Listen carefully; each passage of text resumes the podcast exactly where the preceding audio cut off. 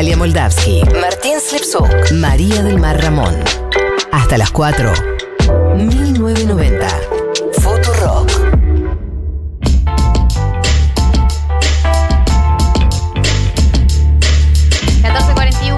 eh, o 3 menos 19 y estamos en condiciones. de- 3 menos 19. Re específica. Bien te salió. Tus Sí. problemas con dar la hora están, están alcanzando unos límites. O sea, tus 3 menos problemas. 19 de la mañana. La, la gente escucha La 1990 tarde. por la precisión, ¿sabes? Sí, La gente obvio. espera precisión de nuestra parte y precisión es lo que damos y lo que otorgamos. De hecho, si tengo que ser súper precisa, te tengo que decir que son menos 18 en este momento. 3 menos 18. Así es. Bueno, basta. Vamos a hablar con una persona que es muy precisa. eh, y es el columnista del día de hoy, el querido Juan Elman, eh, que nos va a contar de qué va a hablar. Bienvenido, Juan, a 1990. Hola Gal, hola Marto, hola Olis. Mar. Hola, Juan. La tranquilidad ¿Cómo de, están? de- de- de alma que maneja Juan en este momento. ¿no? Tremendo, Una- tremendo. Monje. Ay, bueno, muchas gracias. Nunca me lo dicen, así que lo voy a, lo voy a apropiar. Obvio, Hazlo. apropiate. ¿Vos cómo estás? Bien, em, me- Ah, como que a mí me siente un poco bien esta, este segundo aislamiento, eh, Se creo. nota en o la sea, al voz. menos eso pensé ayer. Todos arrancamos Eh, pensando eso. Bueno, bueno, está bien. Eh, Todo lo que vamos a adelantar. Spoiler alert, Sí. no le sentaba bien. eh, No pero adelantaba bueno, nada. sí, claro, les, les cuento en ocho días. Dale. En ocho días hablamos. Bien, les cuento de qué voy a hablar hoy. Eh, veo que ya ahí como vendí la, vendí la columna de una manera y ya veo que hay un poquito de, de censura, hay una palabra que me sacan y hacen bien.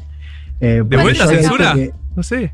¿Cuál no, destacamos? porque- sí, porque soy un poco extremista, quizás yo dije, bueno, el síndrome del ombliguismo argentino. No es extremista. veo Es el real. ombliguismo argentino. Está bien, está bien.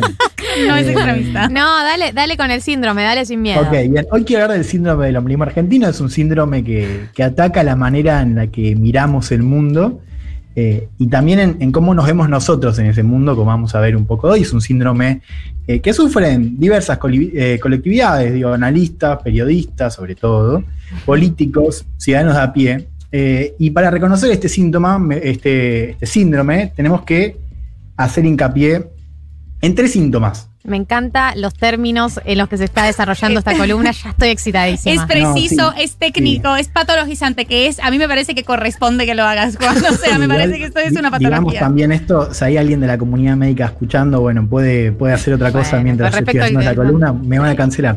Pero bueno, a ver, la primera, el primer síntoma es la falta absoluta de perspectiva global, también conocida como, nah, esto en otros lugares del mundo no pasa, digo de más. Ese No, término no, técnico, nada. me encanta. Me suena a algún lado esa oración. Bueno, y ahí tenemos para pensar este primer síntoma lo que fue la pandemia. ¿no? La pandemia nos dio un gran ejemplo ¿no? respecto a la cobertura de temas internacionales. Una, una pandemia que por definición es global, eh, pero que por momentos uno parecía estar viendo la televisión escuchando la radio y, como si la pandemia fuese algo argentino, ¿no? Como si lo que pasara en el mundo, o mejor dicho, si lo que pasara en Argentina en el contexto de una pandemia fuese una cosa solamente argentina, ¿no? Con una falta total de contexto global. Eh, un poco lo que me dio la, idea de esta columna eh, fue una nota justamente de, Eugenia Michelstein, profesora de, la San Andrés, del diario AR, que se llama Argentina, campeón mundial del ombliguismo pandémico. Ahora después vamos a ver cómo, ese título también tiene algo de problema, pero ella ahí cita un, trabajo de, Esteban Zunin, un, académico, eh, que encuentra que el 70% de las fuentes utilizadas por los medios argentinos para cubrir las noticias de la pandemia son fuentes estatales.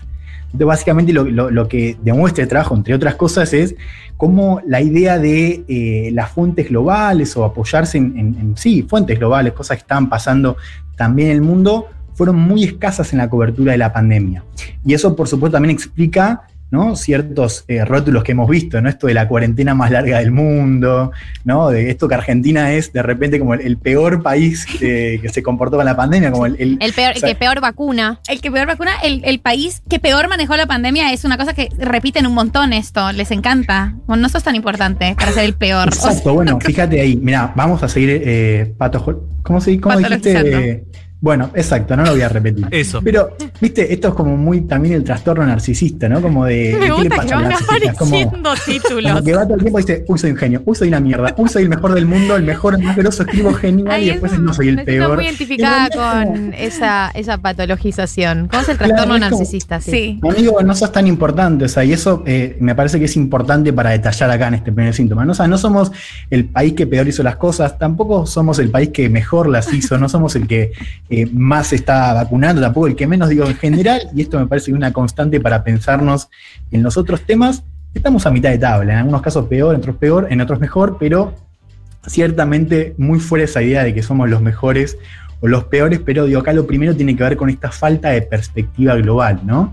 Eh, que hemos visto también muy, muy claro en la pandemia, además es un momento donde crece el interés también por lo que pasa en otros lugares del mundo y sin embargo la cobertura, bueno, hace caso omiso en, en gran cantidad de casos respecto a lo que está pasando en el mundo.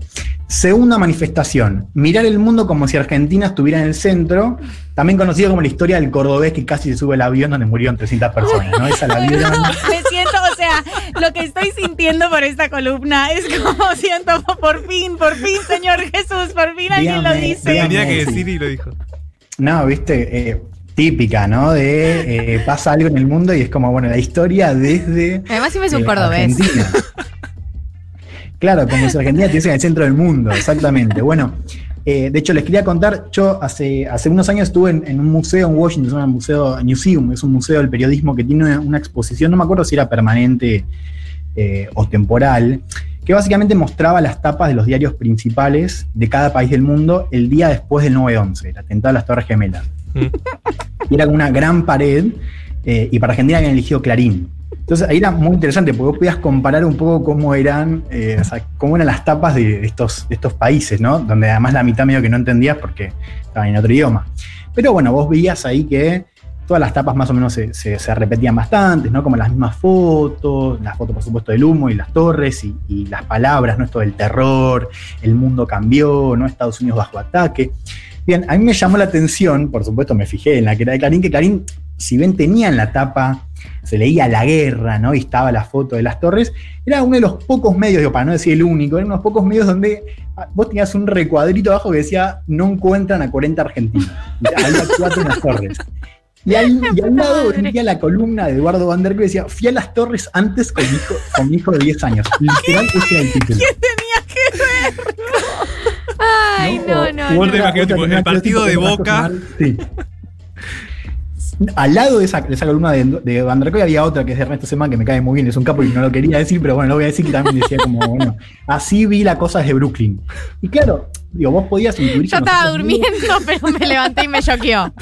Claro, viste, y era como medio chocante verlo ahí en la tapa, es verdad, insisto, no como lo primero, pero los otros seguramente hablaban en sus coberturas de qué les pasaba, no sé, a los alemanes, a los colombianos, pero quizás no en un cuadrito en tapa. Bueno, eso me llamó mucho la atención y me parece que marca esto, ¿no? De, eh, claro, o sea, es común a veces acercar estos temas para que las audiencias, bueno, conecten con un tema de afuera. Ahora, el problema es cuando lo tapa, ¿no? Cuando la historia no es lo que pasa en un avión donde se mueren 300 personas, sino en la historia del cordobés que casi se sube, pero por suerte porque su novia le dijo, no, mejor quédate, y bueno, la historia es esa. Bueno, el, el- el caso Sí. del avión con el avión de los, de los futbolistas, ¿se acuerdan del equipo brasilero? que- Chapecoense.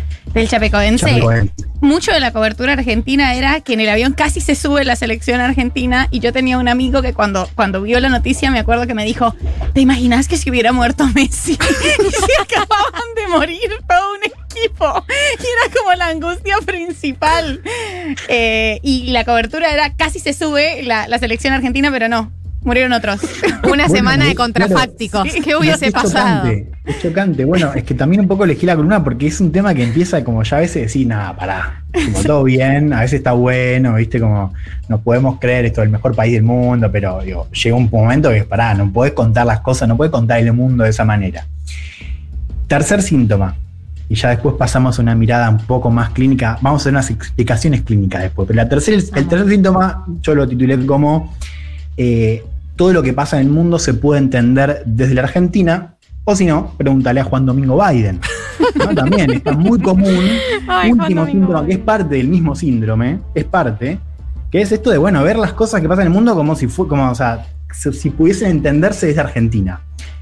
Eh, tenemos ahí el audio porque tengo un ejemplo reciente que escuché que me pareció fabuloso y lo quería traer.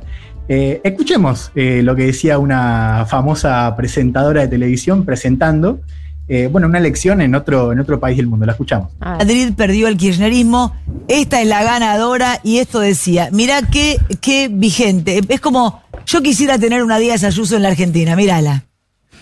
Presidente, las primeras medidas que vamos a tomar, entre otras cosas, es protegernos de políticas sectarias y totalitarias como la suya, que pretende denostar y atacar una y otra vez no solo a la iniciativa privada, sino a todos los empresarios de este país que crean puestos de trabajo y riqueza, a los que ustedes condenan una y otra vez de esta manera inmisericordia. Gelar, no sé qué pensás de ella en particular, pero perdió el kirchnerismo en Madrid. De alguna forma sí, pero yo Espectacular. Chicos, esto es muy bueno. Muy bueno por algo que además se pierde, que es el talle de, de nuestra eh, nueva presentadora de Fox News Criollo, que es eh, Diana Canosa. Pero esa persona a la que le pregunta y le dice que sí, es Diego Velar, que es quizás uno de los diplomáticos más reconocidos que tenemos hoy en Argentina. Fue embajador en Estados Unidos y en China. Y el tipo, a ver, es verdad que lo estamos cortando, no sé qué dijo después. Pero dice, se podía decir que sí. Amigo, dale, o sea, sos embajador, fuiste embajador de en China. ¿Cómo vas a decirle que sí, que se puede explicar la elección en la Comunidad de Madrid, de la que ustedes hablaron hace, si no me equivoco, la semana pasada o la Sí, anterior? La semana pasada. Eh, como si hubiese perdido el kirchnerismo. Bueno, esto está muy presente, lo te decía también el caso de, de Juan Domingo Biden, ¿viste? Bueno, explicar el giro de Biden a raíz de. Por supuesto, también es- esto es, es, eh, digamos, este síndrome. Uno lo puede pensar como síndrome, también es verdad que es muy común que los políticos, bueno, utilicen lo que pasa en el mundo también para, bueno, retórica doméstica, ¿no? Eh, pero bueno, otro caso también que es, que es muy famoso, yo creo que es el caso más emblemático en, este, en esta última manifestación que les cuento, es el caso de Venezuela. ¿No? O sea, hoy Venezuela, hoy hablar de Venezuela generalmente suele hablar más de lo que nos pasa a nosotros que lo que pasa en Venezuela, ¿no? Como si fuese más un arma al servicio loca- un local que, un conflicto regional, ¿no? O un conflicto en un país de la región. Eh, bien, les decía, quiero que, hagamos un recorrido, pues ya hicimos las, eh, los tres síntomas, para decirlo de esta manera. Eh, me puse a preguntar un poco a ver por qué, o sea, o cómo se puede explicar. Y ahí lo primero que tenemos que, decir, me parece que, que- es el punto de comienzo, es nuestra historia, ¿no? O sea, nosotros tenemos una compleja relación eh, con el mundo porque nuestro mito fundante, o uno de nuestros mitos fundantes como nación, está en esa idea de Argentina como un país excepcional, ¿no? Destinado a ocupar un lugar central Sí. eh, en el mundo. Esto lo han planteado historiadores como Alperindongui, diplomáticos Ujú. como, como, como Juan Carlos Puig. Esta idea de, de un país que desde el vamos, a desde antes de ser una nación, un Estado-nación consolidado, se imagina en el mundo como un país separado en su contexto regional y destinado a ocupar un lugar destacado entre las potencias. De hecho, pensemos en, en cuál es uno de nuestros mitos, o quizás el mito argentino por excelencia, la idea de Argentina como granero del mundo. Sí. ¿no? Como un país. Eso también es, es- es muy significativo. De hecho, hablé esta semana a raíz de esta columna con, con Julia Rosenberg, historiadora y amiga de la casa. Hecho, fue, fue columnista por, por mucho tiempo en, en esta radio. Y ella me decía que ella, se puede leer ese mito de la, de la excepcionalidad desde el Facundo de Sarmiento. ¿no? O sea, donde, donde la idea del desierto está en el centro de ese mito, una idea de que Argentina tiene una ciudad civilizada y europea como Buenos Aires. Fíjense, ahí, ahí el tema en, este, en esta camada de pensadores, la idea de, de- de la potencialidad de ser como Europa está muy presente, insisto, separada del contexto regional, y de que entonces se debe avanzar sobre este desierto que representa la barbarie, ¿no? ocupada por indios que representan a la barbarie en esa mal llamada conquista Yo pensaba, perdón, yo pensaba también eso, como toda la, la inmigración europea y, y la sensación de, bueno, nosotros, el país se pobló de toda esta gente europea y entonces de alguna manera lo vuelve por encima de- del promedio de América Latina. Totalmente. Bueno, entonces imagínense si eso está tan presente desde, desde nuestro origen, digamos, de nuestra historia eh, de- del siglo XIX, ¿cómo no va a ser compleja nuestra relación con el mundo si el mundo, o eh, eh, en definitiva es ese lugar donde nosotros tenemos que destacarnos, ¿no? Eh, y ocupar este lugar que, estaba destinado para nosotros del comienzo, ¿no? Porque ese mito de, que se puede rastrear en el Facundo también desemboca en este mito de granero del mundo que después traza muy bien esta generación del 80, ¿no? Es ahí sí la idea de, Argentina como, como un país que cumple su sueño, que debería cumplir su sueño agroexportador. ¿No? Entonces, pero esta idea de imaginar a Argentina como un país rico, destinado a ocupar un lugar central, muy también dialogando con, cómo se veía Buenos Aires a sí misma, bueno, eso por supuesto eh, está ¿no? en, nuestra relación compleja con el mundo. Ahora, así como digo esto, yo les decía que ese título de Eugenia Mitchelstein, buenísima nota de eh, Argentina campeón global del, del ombliguismo pandémico, eh, ojo que no, que no se pise también su cola. Quiero decir, lo voy a decir el título y después lo explico bien. No somos eh, tan excepcionales en creernos excepcionales. Claro. No somos los más ombliguitas, los, los más ombliguistas Claro. del mundo, digamos. Exactamente, o sea, ojo, con no ojo que esta columna no caiga en ese ombliguismo. Eso lo descubrí cuando ya tenía más o menos cerrada la columna. Y dije, no, pará, empecé a preguntar también a Es ver, incluso a otros periodistas, eh, si les pasaba, y me decían que eso de quizás no tiene nada canosa, ¿no? Quizás es un poco, no sé, me imagino, eh, menos recurrente. Pero también está muy presente en otros países la idea de, de la excepcionalidad y esa poca perspectiva global, ¿no? A la hora de cubrir contexto como, como la pandemia. ¿no? O sea, eh, Estados Unidos es quizás el uno de los seis campeones, eh, y acá lo digo en serio, ¿no? de, de esa idea de la excepcionalidad. La historia de Estados Unidos está marcada como un país eh, llamado a ser excepcional, ¿no? la casa en la colina, muy presente históricamente. China, con otros motivos, también se cree excepcional. O sea, ahí lo que cambia es el contenido. El contenido en ese mito de la excepcionalidad argentina es distinto al de Estados Unidos, distinto de China, pero no es único ahí, en esa, en esa idea de la excepcionalidad. De hecho, piensen en la región, por ejemplo, Chile.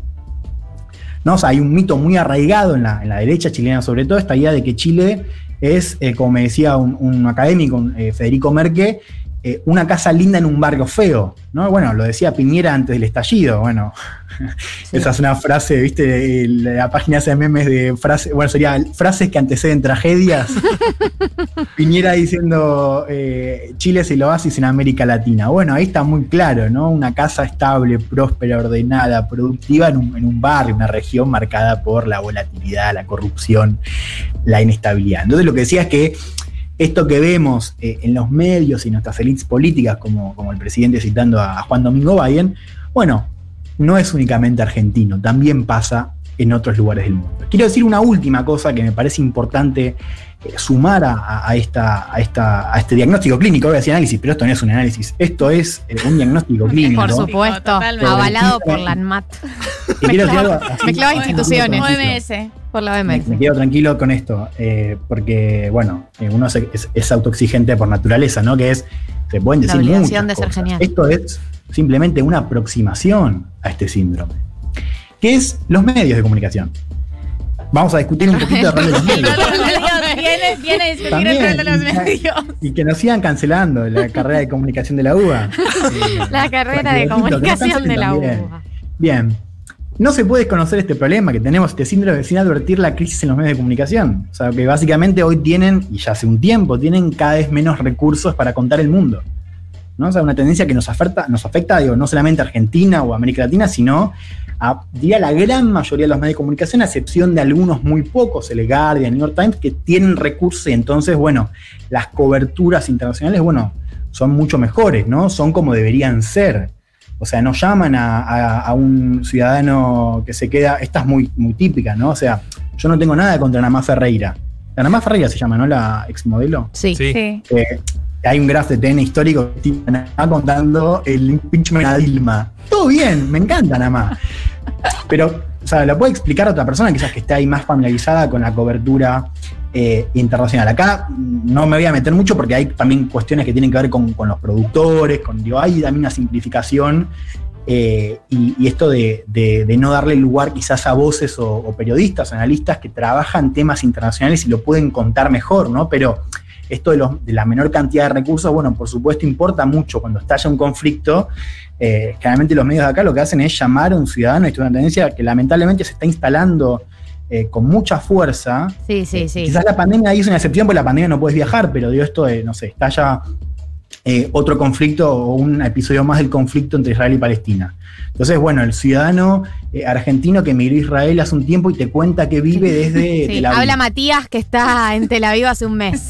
Bueno, esto, claro, por supuesto, también condiciona eh, nuestro acercamiento al mundo y también cómo nos vemos ahí, ¿no? Porque está la cosa de, o sea, generalmente en esas salidas hay como una referencia argentina muy constante, ¿no? Como, bueno, eh, lo, comparan y, está esta idea de, de, de sigue estando Argentina en el centro un poco de, de esa cobertura. Así que cierro con, con una pregunta, un par de preguntas que es, bueno, ¿quién nos va a contar el mundo, ¿no? O sea, ¿quién, eh, ¿quién nos va a contar el mundo? No, no, no hay que decir mucho más eh, de acá eh, en, adelante, o sea, ¿quiénes van a ser esos periodistas? También, ¿cómo nos vamos a contar como región? O sea, ¿quién nos va a contar como región el resto del mundo? Y esto me parece que, que- yo incluso lo noto a veces cuando armo columnas que termino eh, recurriendo más a, los corresponsales del país que a medios de, acá, porque al fin y al cabo me terminan siendo más útiles los medios de afuera con cómo cuentan la, la región. Y eso es un problema, ¿no? Porque la pregunta es si, si, nos vamos a contar nosotros o si nos va a contar el New York Times en esas crónicas que hace sobre la región, siendo uno de los pocos medios que pueden contar eh, la región y contar el mundo en general. Eh, así que me, quería posar al final sobre el tema de los medios y cerrar si la, la columna con una frase de, de un sociólogo estadounidense que a mí me gusta mucho. Eh, la frase, la, la- yo pensé que era Andrés Malamud, eh, no era Malamud. Malamud una vez estaba buscando en Twitter para encontrar la frase y, perdón, eh, esto es, es, eh, improvisación. Pero eh, busqué, tipo, eh, yo le había citado, era Malamud, eh, y era la frase que ahora la voy a decir, y, y no había citado, o sea, la había citado a Malamud, pero no había mencionado a Malamud. Y, le respondía a otra, otra cuenta, le decía, Malamud tiene una frase que me gusta mucho que es así, y Malamud, que evidentemente se había buscado, me dice, eh, no, la frase no es mía, es de Martin, de Seymour Martin Lipset, que es como un elogioroso sociólogo de Estados Unidos, que yo lo había citado mal, pensé que era de él, la frase no, no es de él, es de Seymour eh, Martin Lipset, un sociólogo estadounidense, que dice, el que solo sabe de su país, no sabe nada sobre su país. Así que acá la dejo. Bueno, picando, hay que Me saber mal eh, igual lo que pasa en el mundo eh, para también saber más de nosotros mismos, mismas. ¿no? Juan, excelente la columna de hoy, ¿no?